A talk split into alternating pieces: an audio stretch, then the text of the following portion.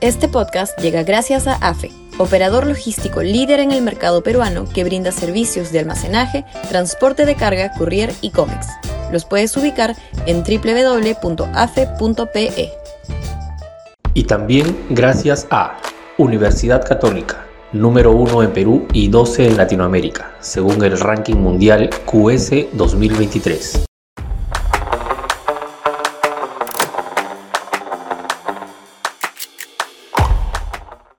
La destrucción del Estado y sus efectos letales. Sudaca, Perú. Buen periodismo. El colapso de los sistemas de salud pública, MINSA y de salud, que se aprecia en el año de gestión de Pedro Castillo, es el mejor ejemplo del grado de destrucción tecnocrática del Estado peruano que el régimen castillista está perpetrando con sistemático empeño. Al cabo de cinco años no va a funcionar nada ni las compras de URIA, ni la licitación para un puente, una carretera, un colegio, un hospital, ni las, entregas de DNI, pasaportes, brevetes, ni las comisarías como trincheras antidelectivas, ni las oficinas que dan permisos operativos ni certificados de ninguna especie. Ha tomado el poder un gobierno al que no le interesa mejorar la eficacia del Estado, solo cooptarlo con partidarios, familiares o allegados, sin importar sus calidades administrativas o profesionales que los ciudadanos que requieren del Estado para algún trámite paguen las consecuencias y ellos desgasten más al gobierno, no interesa. No está en la hoja de cálculo político del presidente. Solo le preocupa sobrevivir a como dé lugar. El problema para el país es que ese colapso del Estado sí genera consecuencias políticas imprevisibles.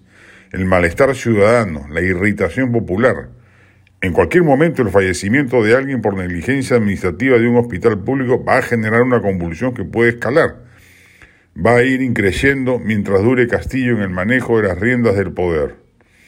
El Estado es y debe ser el gran ecualizador de la ciudadanía, el garante eficaz de la libre competencia, la balanza psicosocial que impida que la ley de la jungla se enseñoree.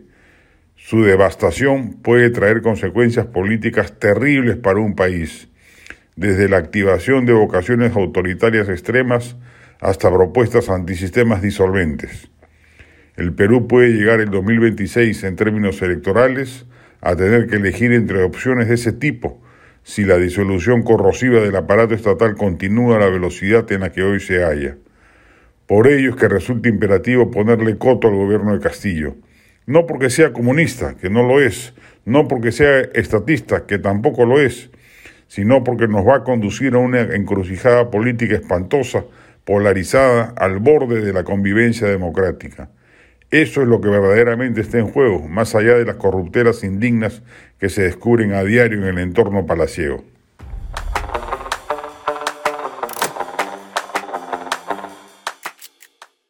Este podcast llegó gracias a AFE, operador logístico líder en el mercado peruano que brinda servicios de almacenaje, transporte de carga, courier y cómics. Los puedes ubicar en www.afe.pe. Y también gracias a Universidad Católica, número 1 en Perú y 12 en Latinoamérica, según el ranking mundial QS 2023.